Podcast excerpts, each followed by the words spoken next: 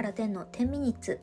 この番組はフリーアナウンサーの海老原天が約10分間のんびりおしゃべりするポッドキャスト番組です。今日は3月の5日土曜日です。時刻は夜の10時ぐらいに収録をしております。えーと先ほど、えー、今日はね、あの、東海汽船の夜景クルーズだったので、それが終わって一個用事を済ませてから、えー、帰ってまいりました。えっ、ー、とね、えー、今日の夜景クルーズの感想から言うともう本当に暖かい日でしたね。今日はすごく暖かい日で、まあ風が強いっていうことはありましたけど、めちゃくちゃ夜までずっと暖かい日でした。というのも、えっと、あの、東海汽船のスタッフさんから聞いて、あの、知ったんですけれども、今日が春一番だったんですね。もう皆さんもニュースでご覧になってたかもしれないけど、今日が春一番だったんですって。なので、非常に暖かく過ごせましたし、夜までね、あの、気温差がほぼ感じずに過ごせたなというふうに思います。なので本当にね、あの、冬場の夜景クルーズですと、大体ですね、横浜港を出て、え横浜ベイブリッジをくぐったぐらいでね、みんなやっぱ寒くなっちゃってね、あの、一旦こう、船内に避難する方とかって結構多いんですけれども、今日はもう本当にほとんどの方が、あの、終始、えー、甲板に出てね、しっかりあの夜景を楽しんでくださってたように思って、あのー、かったですね。やっぱりあの、乗ったからにはずっと夜景を見続けてほしいと思うし、やっぱあの、見る価値のある夜景が、あの、大なり小なり、えー、ずっとね、止めどなく夜景を見れるのでね、あのー、ぜひ乗った方はずっと外にいてもらいたいなとは思うんですけど、まあ寒いんでね、寒かったんでこれまでが。あ、ようやくみんなが楽しめるあの季節になったなというふうに思いました、えー、今日ご乗船くださった方本当にありがとうございましたなんかお久しぶりの方にも会えたりとか、えー、すごく嬉しかったですねありがとうございましたえー、さて、え、今日はね何の話をしようかなと思ったんですけどえっ、と前に私ねポッドキャストだと思う。ノートじゃないな。ポッドキャストで、上沼恵美子さんのおしゃべりクッキングの話したと思うんですけど、覚えてる方いるかな？私が上沼さんのおしゃべりクッキングってやっぱりすごい番組だなっていう風に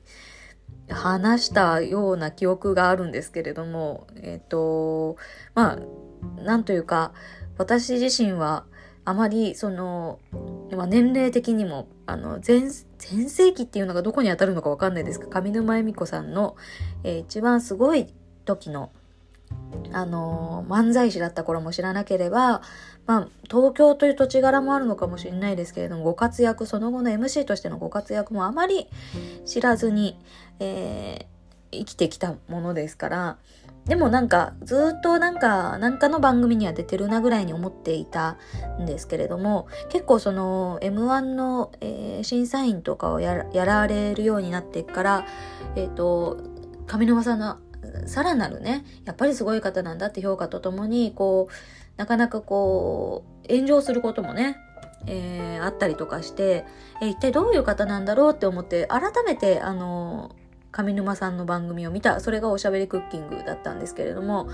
あの、やっぱりその時に思ったのも、いや、すごいな、この番組はとんでもない番組だなと、上沼さんのこのトーク力というのは、この、どこから 予言するんだ、この語彙と、語彙とも違うんだよな。なんと言ったらいいかわかんないけど、語彙力というよりかは、もうトーク力そのものですよね。引きつけて、えー、話さない、そして止まることを知らない、なんというか、えー、絶対に話さない視聴者を、あのトーク力はどういうことなんだって思って、すごく驚いた。やっぱ素晴らしいレジェンドなんだって思ったっていう話を前に、ポッドキャストでした記憶があるんですけれども、してなかったらすいません。私の夢の中の話だったら すいません。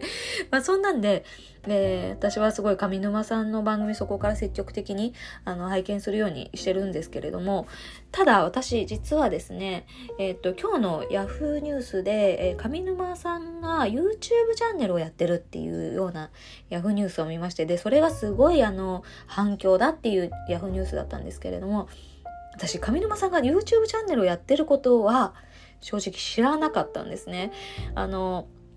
これまで続けてきた番組がいくつもあの上沼さんの番組があ終わるっていう話はあのニュースでも見てましたけど YouTube チャンネルやってるとは知らずにあの恥ずかしながらもう皆さんは上沼さんの YouTube チャンネルご覧になったこともあるかもしれないんですけれども今日初めて私、えー、拝聴いたしました上沼さんの YouTube チャンネルまあねえっ、ー、とね内容自体は、あのー、非常に日常的な、えー、話だったりとか、昔の時の、えー、活躍してた頃の話だったりとか、まあそんな感じで、えただただひたすら上沼さんがお話をなさるとか、あとは、えっ、と、お家でやってるぐ、なんつうんですかね、料理の、え自分のレシピの紹介だったりとか、まあそういうようなチャンネルなんですけれど、えっ、と、だから本当に上沼さんがお一人で喋ってるような番組なんですけれども、まあ本当にすごい衝撃でして、だいたいね、20分弱ぐらいの動画を毎回アップされてるんですが、えっ、ー、とね、最近の YouTube の手法というか、あの、まあこれは見てる方は皆さんご存知かと思いますけど、えっ、と YouTube のってやっぱテレビと全然やり方が違うわけですよね。動画の作り方が違くて、えー、まあ、うん、そうですね。まずはですね、えっと、YouTube では、えっと、とにかく早口、割合早口の、えー、YouTuber さんが多いですよね。すごく早口で、テレビでは考えられないようなスピードで話していく YouTuber さんがと、とりあえず、テレビと比較するというとなんか曖昧になる部分もあるかもなんですけど、まあ、ざっくりそんな感じで、えー、比較できる部分があるかなと。で、それ以外のことだと、例えばですね、えーと、まあその早口に近いようなことかもしれないですけど、余分な間を空けない、余分な空白を空けないっていうのは一つ YouTube らしい点かなと思ってます。っていうのは、例えば、あの、人、なんつうんですかね、喋ってる途中の息継ぎの瞬間とか、うーんとか考えるような間のある瞬間、間延びするようなところは全部カットしていく。これはあの業界的にはジャンプカットって言うんですけれども、とにかく息継ぎする間も全部潰して、えー、絶対に余白を残さないような、えー、そういう、えー、動画のカット方法っていうんですかね、ジャンプカット、えと呼ばれてますが、それで、えとにかく、え絶対に、え間延びさせないっていうなんかそういう感じでテンポを大事にするっていうのを感じます、えそれが最近の YouTube だと思うんですけどあとはあれねとにかくテロップあとジンジングルっていうのかな？なんか音効果音を入れるえテロップ、あと、まあ、音楽での演出、まあ、そんなテレビと似てる部分もあったり、テレビとは違うところもあったりとか、いろいろそういう演出をして、まあ、面白い動画に仕上げていくのが多いと思うんですが、あの、上沼チャンネルはですね、それを全部度外視にしてるって感じですね。え、20分の動画って結構 YouTube の中では割合長めの動画なんじゃないかと思うんですけど、その中でまず、うーんとね、上沼さんのチャンネルはぜあの長回し？あの、あ長回しっていうのでわかるかな？えっと、カットしないで、ずっと、あの、はい、スタートって言って、スタートしたら、終わりまでカットかけてないんだと思うんです、あの、やり方は。で、た、たまにこう、コーナー転換みたいなところで、一個絵が挟まったりするんですけど、それぐらいで、トーク時代は絶対にカット、カットしない。っていうような感じです。にあカメラ2個とか使ってるんですけど、とにかくね、ずっと上沼さんが喋り続けてどこにもカットせずに、なんか、あの、なんていうんですかね、えー、早送りとかしてるわけでもなく、ずっと上沼さんのテンポで喋り続けてるものが収録されてる。あとは、え最近は音楽も載せるようになりましたけども、あの、基本効果音とかもないし、えー、音、音楽がバック、BGM ですね、がないものもある。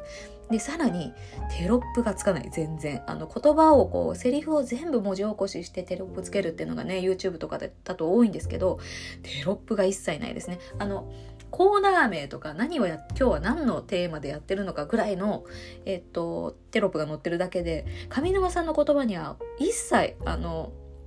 テロップがついてないんですね。で、えー、あとはね、うん、あとはすごいなと思ったのは何だろうな。あ、あと、えー、スタッフさんが、まあ、撮影しているスタッフさんとかがいるんですよね。で、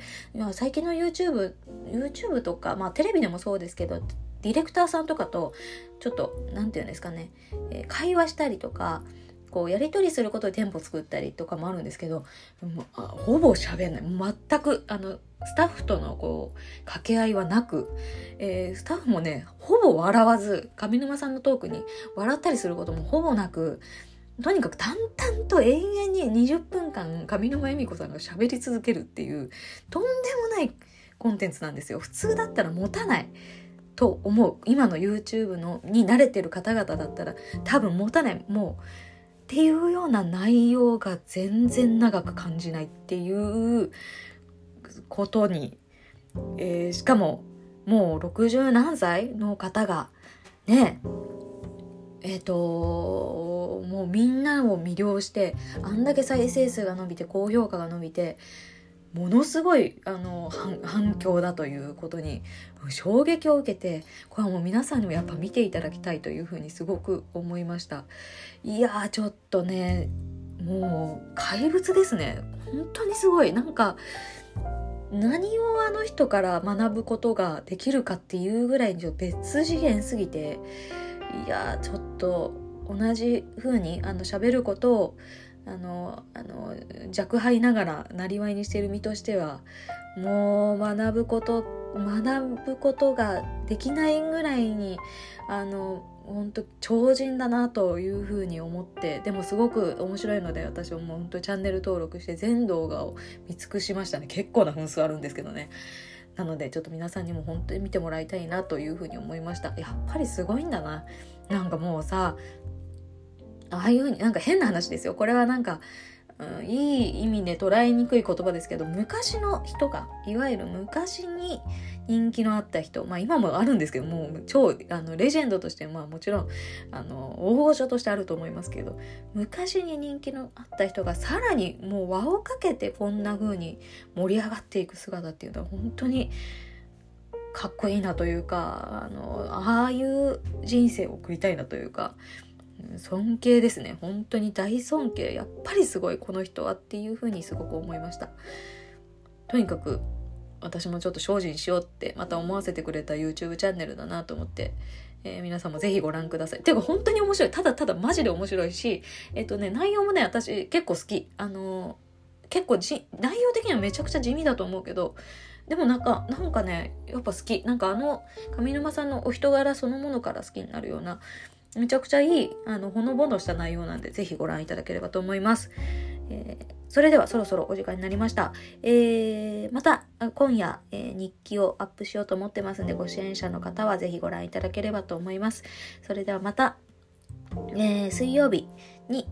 お会いしましょう。ちょっとね、私、え結構バタバタしてるんで、もしアップできなかったら、ポッドキャストアップできなかったらすいません。えまた水曜日にお会いしましょう。じゃあね、バイバイ。おやすみなさい。you